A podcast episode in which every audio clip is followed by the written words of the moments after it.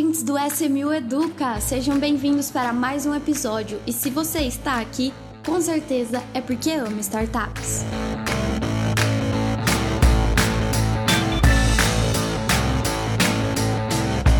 Sejam bem-vindos, ouvintes do podcast da SMU.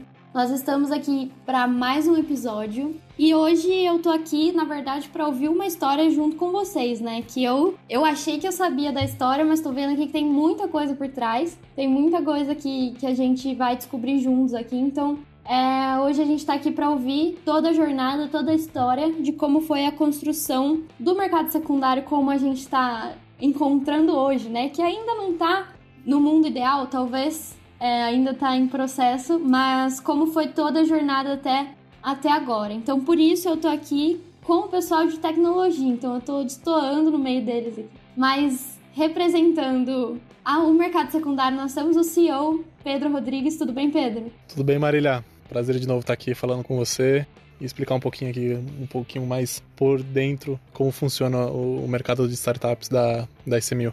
E nós temos também a Simone Cordeiro, tudo bem, Simone? Oi, tudo sim com você. Prazer estar aqui pela primeira vez, nervosa. nervosa. Faz parte. Primeiro episódio sempre dá nervoso em todo mundo. E o Romário Santos, tudo bem, Romário? Tudo ótimo. E com você? Tudo bem também. Esses dois que estão aqui acompanhando eu e o Pedro são pessoas essenciais na jornada da, da construção de, de tudo isso que vocês vão poder acessar e, e conhecer melhor em breve. Mas a gente tem o Romário como head de tecnologia né? e a Simone como UX de, de tudo que está acontecendo aí, de tudo que a gente vai ver. Então a gente trouxe aqui uma peça essencial do back de tecnologia e uma pessoa essencial do front, que é o que a gente vê aí. É, aqui vai ser o momento para vocês falarem termos de tecnologia e explicarem também para o pessoal, mesmo que brevemente, tá? É, o que significa cada coisa, mas é, não, não, não precisam é, entrar em muitos detalhes, é só para todo mundo ficar na mesma página, tá? Bom, mas vamos lá. É, primeira, primeiro passo aí, primeira coisa que a gente quer saber é, acho que Pedro sabe falar melhor, da onde surgiu a ideia, como vocês aí, fundadores da SMU, primeiramente, né, é, tiveram a ideia de, de trazer essa solução de, de dor pro, pro mercado de crowdfunding de investimentos. Acho que até já falamos algo parecido antes, mas acho que não tão detalhado, né? O mercado de investimento colaborativo, ele tem um, gargalo, é, e eu digo aqui o, o nosso brasileiro, porque inicialmente lá, quando a gente começou, quando a gente é, fizemos a primeira captação, lá em 2015, é, nem regulação tinha, né? Esperávamos numa exceção da regula do, do, de uma regulação da CVM é, na época. E em 2018, quando saiu a, a antiga 588, também não tinha nada mencionando sobre um, um, mercado de balcão organizado ou um mercado subsequente, não, não tinha nada mencionando. Até tinha sido pleiteado para a CVM ter um mercado é, subsequente, né, na, na, época, porém eles entenderam que, que não era o momento de ter. Porque era um mercado novo, não era tão maduro ainda, estava se construindo, enfim. Com isso, é, a, a, a, gente que da SMU, né, eu, o Carneiro e, e, o Diego, a gente sempre enxergou que um próximo passo para o mercado evoluir seria ter um balcão organizado onde os investidores poderiam negociar é, as, as, suas cotas, né? Porque é, é, bem difícil, né, você investir hoje. Na verdade, não, é que é difícil. O, o, brasileiro, né? A gente sempre repete aqui muito isso, mas é, é um fato que nós não gostamos de ficar com um ativo muito tempo, carregando o ativo muito tempo, né? Isso se torna uma, uma liquidez muito grande para a gente.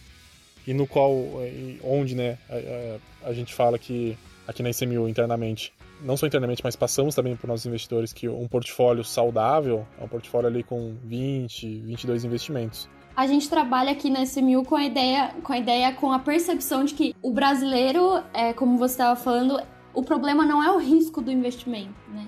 O brasileiro não, não liga, não se importa de, de, colocar o dinheiro em investimento de risco. O problema é justamente ele ficar parado lá por muito tempo, é a falta de liquidez.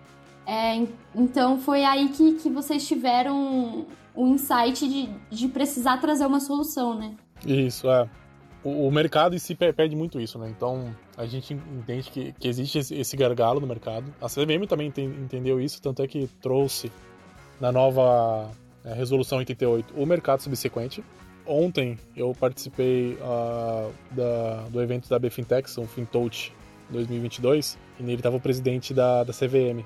E teve uma frase que ele falou que hoje o mercado de startups é um, mercado, é um dos mercados que mais crescem.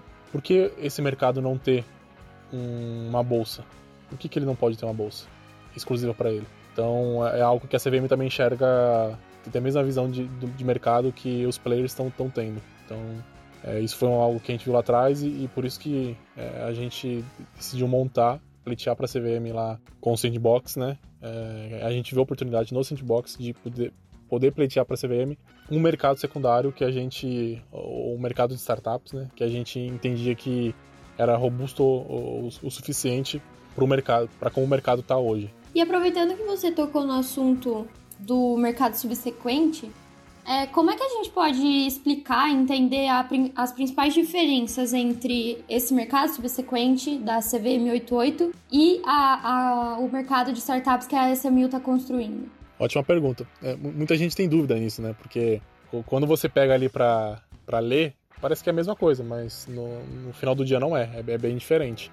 O mercado subsequente da 88, ele é mais um marketplace, tá? E quando, quando eu digo marketplace, o que, que eu quero, quero é, dizer, né? O que, que eu quero explicar?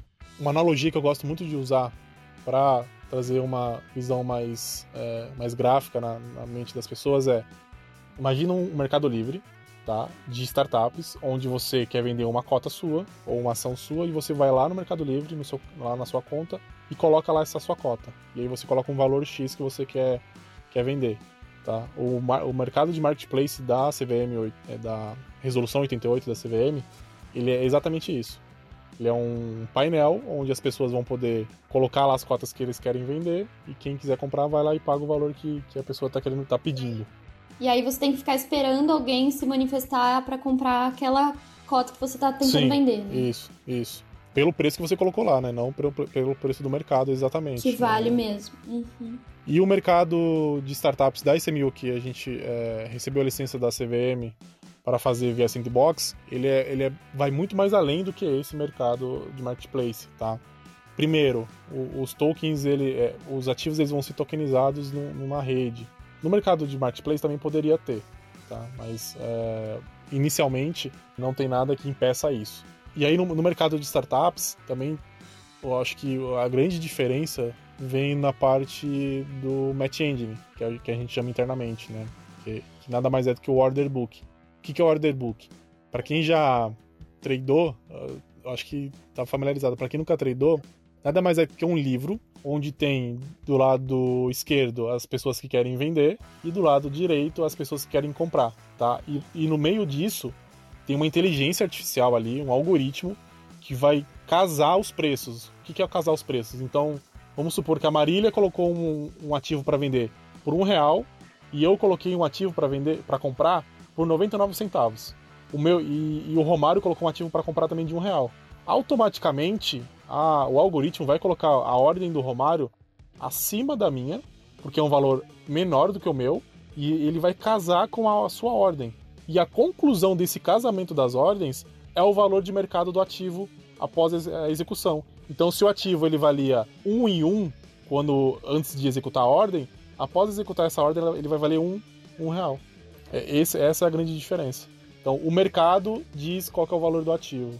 Perfeito. E foi nesse momento de todo o processo até a aprovação que entra o Demarest, né? Que eles nos ajudaram com toda a parte jurídica ou eles entraram em algum outro momento? É, eles entraram tipo, bem, bem no começo. Era quando tava um tudo sendo desenhado do, do, do, princípio. É, é, eles, é porque são... a, a, parte burocrática tem que ter desde a primeira ideia, né? Sim, eles participaram desde, desde as primeiras conversas. Eles foram, é, assim, cruciais para nós conseguirmos a licença com a CVM.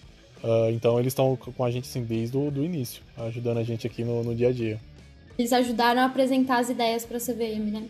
Sim, porque o, o projeto ele pode parecer de uma, de um, uma perspectiva muito tecnológico, mas por trás é extremamente jurídico. É, é, é, é, é, é muita licença. É, licença que eu digo é 461, são licenças de mercado, né? Então, a antiga 461, nova, nova 135. Então, como é um mercado de sandbox, se, se fôssemos aplicar todos os itens de uma regulamentação de bolsa, que também que, que é de bolsa e de balcão, ficaria inviável para um projeto sandbox, no qual ele, o princípio dele é testar inovações no mercado com o mínimo de energia, de gasto de energia possível.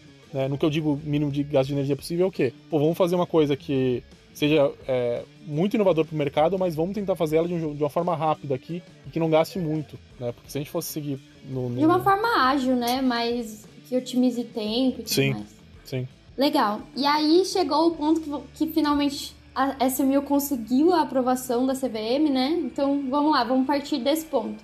O projeto da SMU foi aprovado pela CV, pelo sand, foi aprovado no sandbox pela CVM. E, e daí, o que, qual foi o próximo passo de vocês de tecnologia para começar toda a construção do projeto? É, uma vez aprovado o projeto, que foi bem, bem intenso na época, porque. Muito tempo, né? A gente resumiu ao máximo aqui. Os prime... Na verdade, a SMU teve um, teve um ponto ainda que a SMU foi a última a ser aprovada.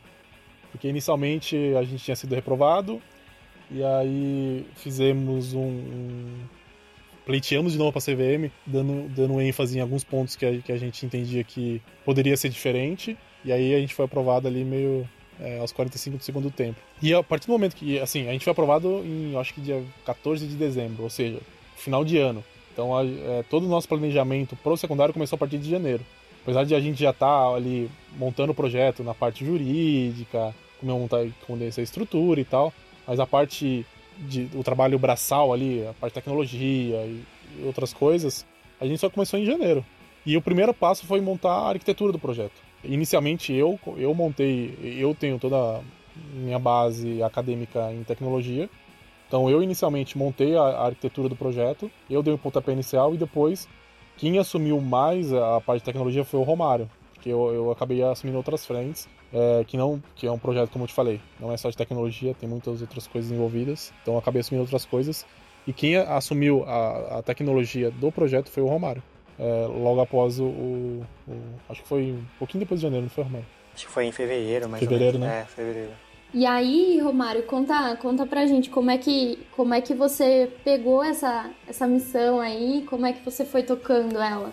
Qual foi, foi o primeiro passo que você precisou ter aí, fazer? Então, é... desde né, minhas experiências passadas, eu sempre peguei bastante projetos financeiros.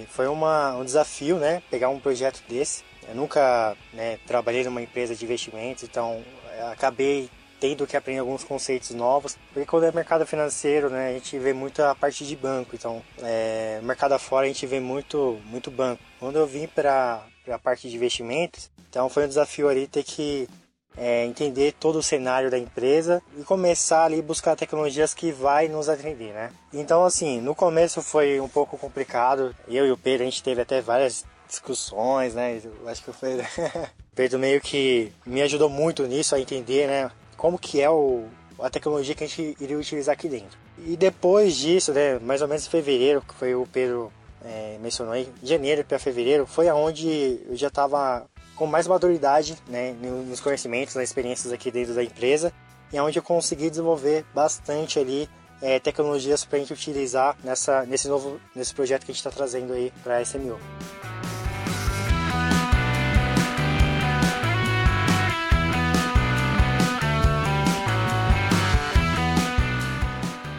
Aproveitando que a gente está aí com a Simone, com, com você, Romário, é, e aí eu apresentei vocês no começo como ah, a pessoa de back e a pessoa que fica no front. Contem pra gente, assim, brevemente, qual é essa diferença e como é que, que ah, traduzindo as, as palavras ao pé da letra, parece simples, né? Entender o que é, faz o back e o que faz o, o front. Como é que, que vocês se classificam, né? Simone, eu, eu, te deixo brigar com ela, que ela falou que você é de front, viu? É isso que eu tava pensando. Ela falou de front, depois os meninos do front vão ouvir e vão tacar o teclado na minha cabeça. na minha cabeça, eu divido assim: quem faz o por trás é o back e quem faz o que a gente vê no computador é o front. Então aproveite, Simone, brigue comigo, explique, explique realmente a diferença. Uhum. É, na verdade, a, uma forma mais fácil de explicar é realmente assim, né? Quem faz o que está por trás é o, back, quem faz o que está na frente, que é o que o usuário vê, é o front-end.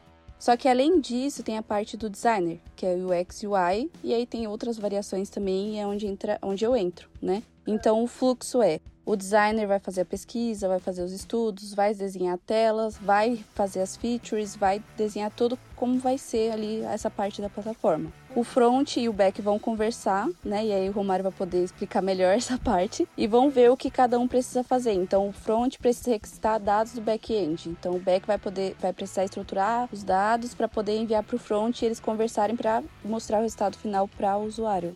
Mais ou menos isso, né, Romário? Isso. É, a gente pode falar que o, o mundo back-end o mundo front-end é como se fosse um carro, né? Se você tem um carro que não tem motor, não serve para nada. É um carro bonito, mas não funciona. E se você tem um motor, mas sem uma estética, é meio vergonhoso você sair só com o motor, um banco ali e um volante, né? Então, assim, a gente pode associar isso a um carro. Então, o back-end é mais é como se fosse um motor, né? É, ele é o motor da, da tecnologia, o motor ali da, da solução. Ele vai fornecer toda a parte de matching que nem o Pedro informou. Ele é que vai fazer a trazer os, os dados para para o front-end ele mostrar na tela, né? E o front-end ele vai fazer essas solicitações de dados, né? Ele vai pegar esses dados, moldar e deixar isso de forma bonita para o usuário e de forma mais prática ali para que ele possa fazer as compras e vendas aí de ordem, né? E outras operações que vai ter ali no secundário. É, eu, eu costumo falar que o, o back-end é a inteligência do negócio e o, o front-end é a maquiagem. Uma das coisas que a Simone falou, que, que é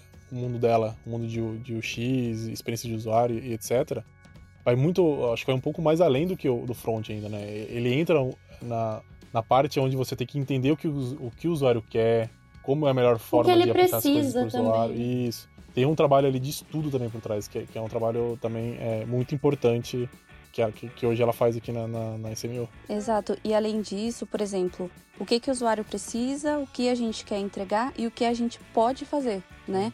Então, uma das primeiras coisas, assim, que antes de começar a desenhar as telas, que eu cheguei no Pedro e falei: Pedro, preciso ler a documentação. E aí eu peguei toda essa parte de documentação, alguns documentos da Demarest, CVM, respostas, para entender realmente o que a gente poderia ou não fazer e o que a gente precisaria ter para poder lançar a plataforma, né? E aí, com base nisso, estudar qual que é a melhor forma de trazer isso para o usuário e também para a equipe, para não gerar mais trabalho do que já tem, né? Porque nós somos em oito, então é um desafio bem grande. São poucas pessoas para um projeto tão grande. E aí, para conciliar tudo isso também é um trabalho bem grande. É, hoje a gente tem uma, um, um time é, enxuto, porém é, muito, é, muito performático. É, a gente está conseguindo entregar, como a Simone falou, é um projeto bem grande, com, com um time bem, bem enxuto aqui. Então a gente está tá com um time bem performático. Eu acho que é, te, te, te ajudando aqui, Marília, já fazendo uma ponte, da parte do, de back-end, é, eu acho que é legal falar também, ô Romário, sobre a, as dificuldades que a gente encontrou ao longo do caminho, né? Porque apesar de é, fizer, fazermos o desenho, a arquitetura, fazemos a modelagem ali do, do projeto, onde é, a gente define as features de um lado, a feature de outro, querendo ou não, parece coisas que a gente não viu no primeiro momento, ou que até foram alteradas, né, é, ao longo do caminho. É, a gente tinha um pensamento lá em janeiro, aí depois alterou, porque a gente entendeu que, querendo ou não, a gente amadurece também, conforme a gente vai colocando a mão na massa, a gente vai amadurecendo também a ideia e o projeto. Então teve, teve abordagens que a gente optou por, por seguir por outra linha, né? É, eu acho que assim, uma das dificuldades que a gente encontrou no caminho aí, que eu acho que toda empresa passa, é primeiro foi a comunicação, né? Isso toda, toda empresa né? Sempre tem isso. Mas assim, conforme a gente vai trabalhando em equipe, a gente vai conversando, a gente vai aliando, e isso vai diminuindo com o tempo, porque a gente vai se conhecendo, né? A gente vai vendo os gaps que a gente pegou ali do, no decorrer do caminho, e a gente aprende com esses gaps, né? Então a gente, nas próximas vezes, poxa, deixa eu tirar mais dúvidas, deixa eu, né, extrair o máximo de informação ali da, sobre aquela solução, sobre aquele projeto, porque a gente sabe que se tiver algum caminho desviado ali, a gente vai ter muito retrabalho na frente. Foi o que aconteceu, né? A gente acabou perdendo um pouco de tempo porque a gente teve né, essa perda de comunicação né, em algum momento ali com a equipe. Lá na frente a gente acabou aí tendo que pagar aí com a, com a moeda, né? Então a gente teve que alguns retrabalhos. É, eu não digo nem que foi, que foi um tempo perdido, acho que foi, na verdade, foi o, a, um processo de uma equipe nova, né? Que a gente montou uma equipe nova para fazer o projeto da Star. E existe aquele tempo de adaptação, né? Então, acho que esse tempo é, foi um tempo investido para a gente colher os frutos na frente. É, e também, fora alguns, algumas dificuldades de tecnologia, né? Então, assim, às vezes a gente precisava implementar uma solução e a gente não tinha uma tecnologia pronta. É, algumas vezes a gente teve que desenvolver frameworks próprios ali para a gente poder utilizar. Frameworks, para quem não está acostumado com esse linguajar, é um conjunto de ferramentas ali para a gente, né, um conjunto de ferramentas prontos para ser utilizada, tá? Isso no mundo do desenvolvimento. Também alguns parceiros, né? Então a gente tem a tecnologia blockchain no nosso mercado secundário então a gente estava, é, um dos gaps a gente estava aprendendo um pouco mais sobre esse mercado, é, esse mercado, não, esse mundo do, das criptomoedas, do, do, blockchain. Nossos parceiros acabaram nos ajudando, né, sobre isso. Então, é, uma das dificuldades foi entender um pouco desse mundo do blockchain e também é, implementar isso no, no nosso projeto. É, e outra coisa que eu acho legal eu perguntar para vocês é a parte de exigências. Por exemplo, a questão de, de segurança, né? Segurança dos ativos, é, tudo que vai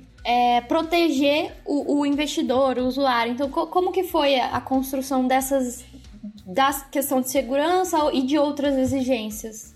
É, isso, tá, isso é um ponto bem importante. Uh, nas, nas, nas, nossas conversas com a CVM, esse foi um ponto que eles é, nos perguntaram de, de, fizeram mais de um, uma pergunta de mais de um tipo diferente, né? De uma forma diferente de pergunta. É sobre tudo sobre o mesmo assunto.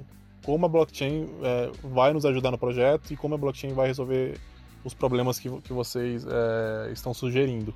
E assim, hoje a, já falamos em outro podcast, já saiu na, na mídia, etc. É, hoje a, o nosso projeto ele utiliza a rede de blockchain da Stellar, tá? que é uma rede que foi criada para o mercado financeiro. Uh, e um dos motivos de escolhermos ela foi porque é, ela, ela nos dá a segurança e a garantia que a gente precisa para dar segurança nos ativos dos investidores. O que, que isso significa? Uh, primeira parte, robustez da rede. Existe um, um problema muito grande nas redes de, de, blockchain, principalmente em redes tipo estilo Ethereum, né, é, que agora recentemente teve o demerge, é, onde atualizou a rede para uma versão melhor, mas é, antes dessa versão era uma rede que era extremamente cara para gente para fazer as transações lá dentro e além de ser cara, dependendo do, da, do volume de requisições que você mandava, ela não, não aguentava, entendeu? É, você perdia a requisição ali no meio, é, a requisição simplesmente não era executada e mesmo assim você gastava o valor dela, o que é bem ruim. E a Stella, nesse, nesse sentido, não. Nesse sentido, ela já. O protocolo que a, que a Ethereum migrou agora é um protocolo de, de, consen, de consenso, né, que eles falam. E a Stella já nasceu com esse protocolo, que é um protocolo mais SD, que gasta menos energia, enfim, mais barato. A Stellar, ela já nasceu com esse protocolo, então é uma rede muito mais barata, infinitamente mais barata do que a, que a Ethereum, por exemplo, que é uma rede muito conhecida para fazer smart contract, etc. Esse, esse, tipo de security token, que no nosso caso é o que a gente está fazendo. Então ela é infinitamente mais barata, extremamente robusta. Então, é, para o contexto que a gente quer que vai utilizar ela, ela vai funcionar com, com os pés nas costas, com um termo que a gente utiliza aqui, né? Porque ela é bem robusta nisso. E, não, não satisfeito com isso, também tem mais alguns itens nela que, que a gente uh, que a gente também uh, analisou muito para poder fechar com a Stella, que no caso é mecanismo de segurança para a gente poder queimar um token. O que, que é queimar o token? É deixar ele desabilitado, desabilitado dentro da rede, por exemplo. A gente tirar o uso daquele token. Então ele tem mecanismos para fazer isso, tem mecanismos onde, no caso, no nosso projeto, no que a gente pleiteou para a CVM, quem vai ser o detentor né, desses tokens, quem vai ficar gerindo esses tokens é a ICMU, é a gente que vai ter essa licença. Então, é, a, a, rede nos dá uma segurança de poder pegar todos esses tokens, por exemplo, ah, houve um vazamento, um token aqui foi parar na mão de quem não, que não, não, não devia. Ou teve uma emissão de token que não devia existir a gente consegue ver é, isso, acompanhar dentro das nossas carteiras o que está acontecendo e queimar esses tokens e falar assim, olha, esse token para de existir, vai existir um novo agora. entendeu? E, e tudo funciona como, como deveria estar funcionando, como se nada tivesse acontecido. Esse, esse é um outro ponto também. É, um, um, outro item que a CVM também questionou a gente é: pô, e se a rede da Stellar acabar amanhã? Porque ela, ela é uma rede é, que foi criada privadamente, né? Não é um Bitcoin igual Bitcoin. E se ela acabar um dia? Também a gente tem, tem temos seguranças disso, né? É, é, simplesmente queimar aqueles tokens, ou seja, tirar eles da rede. Eles, eles vão ficar queimados lá com, com o histórico dentro da rede da Stellar, né? Ou, ou no, no livro lá. E a gente migraria para um, por exemplo, para uma Ethereum da vida e faria toda a emissão nessa nova rede, espelhando o que já existia dentro da Stellar. Então a gente tem todas essas garantias para os investidores.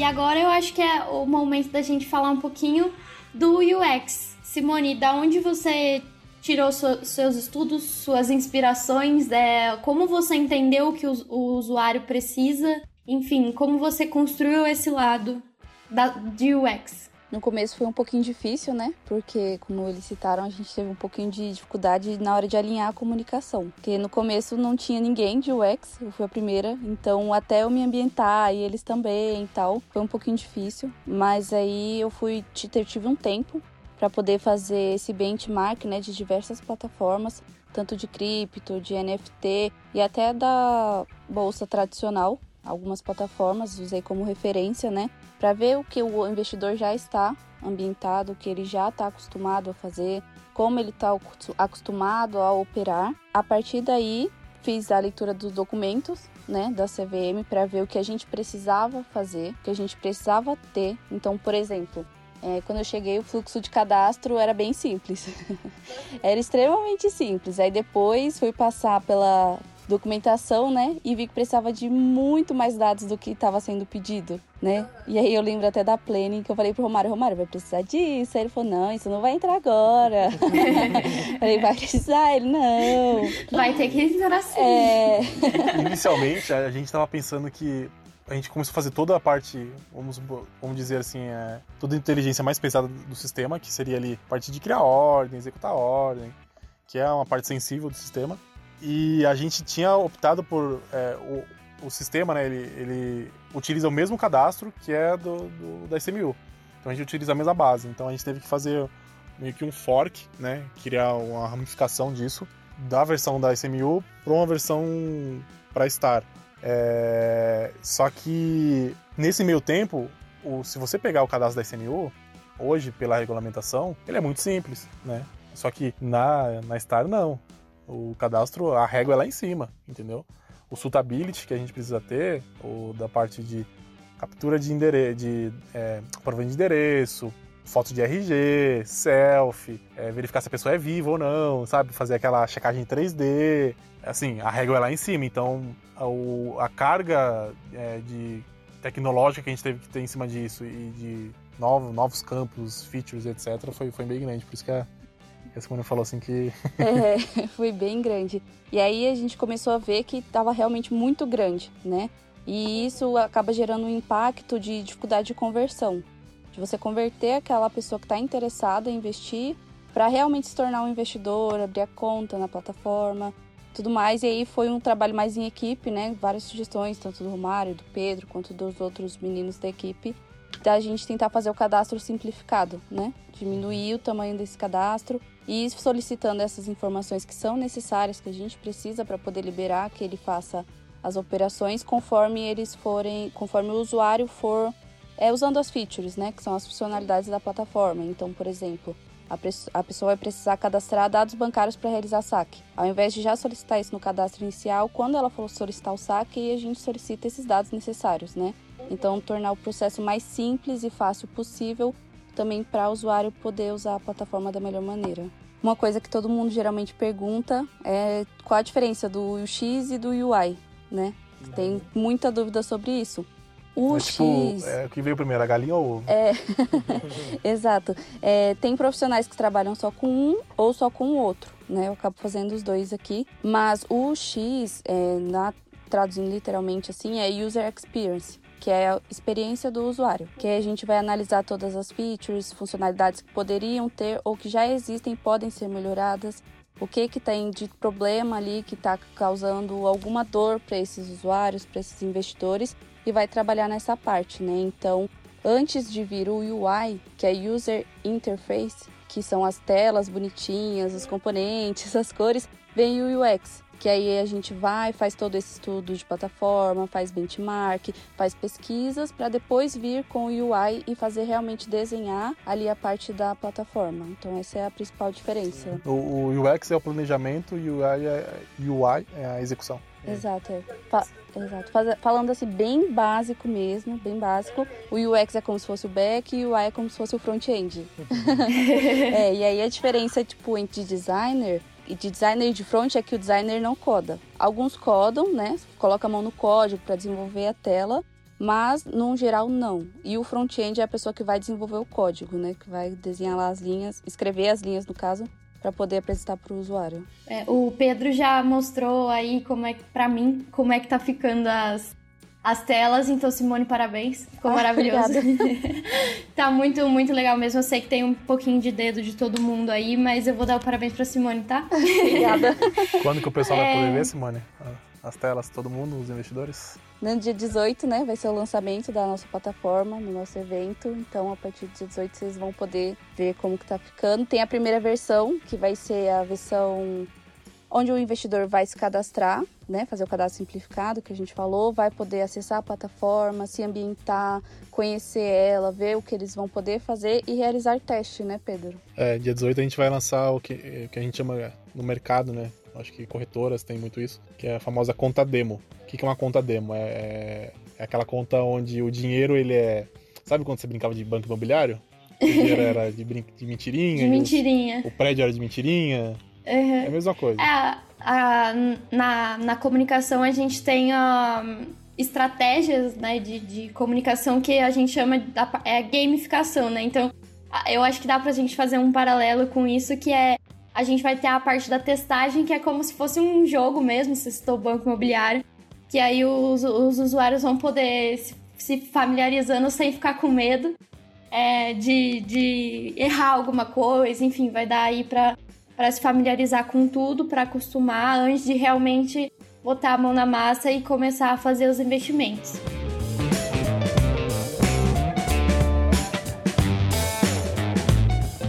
Bom, pessoal, precisamos finalizar aqui nosso papo, mas eu adorei ouvir a, a história de como foi construída a Star, né? E em breve ela vai estar tá aí, como a Simone disse, dia 18 de outubro, vai estar tá aí à disposição para todo mundo poder olhar e, e, conhecer a Star. Então, gente, Romário, Simone, Pedro, muito obrigada por esse episódio. Eu adorei bater esse papo com vocês. Parabéns pelo trabalho incrível que vocês estão fazendo aí. É, tá realmente ficando tudo muito maravilhoso. Obrigado, Marília. Pessoal da Bem Quente, a gente agradece aí a você e aos ouvintes aí.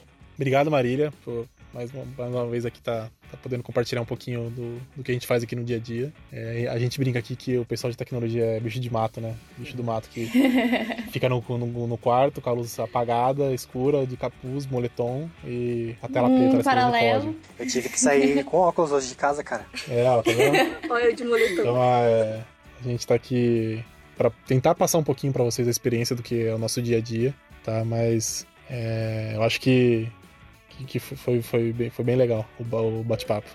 Obrigado pelo convite, gente. Também gostei bastante de estar aqui. Foi bem interessante, bem legal. Os outros da equipe também não puderam, né, estar aqui, mas também deixar obrigado para eles, porque tá sendo bem trabalhoso, tá sendo bem desafiador, né, Romário? Sim. Então, eles também estão ajudando muito em tudo.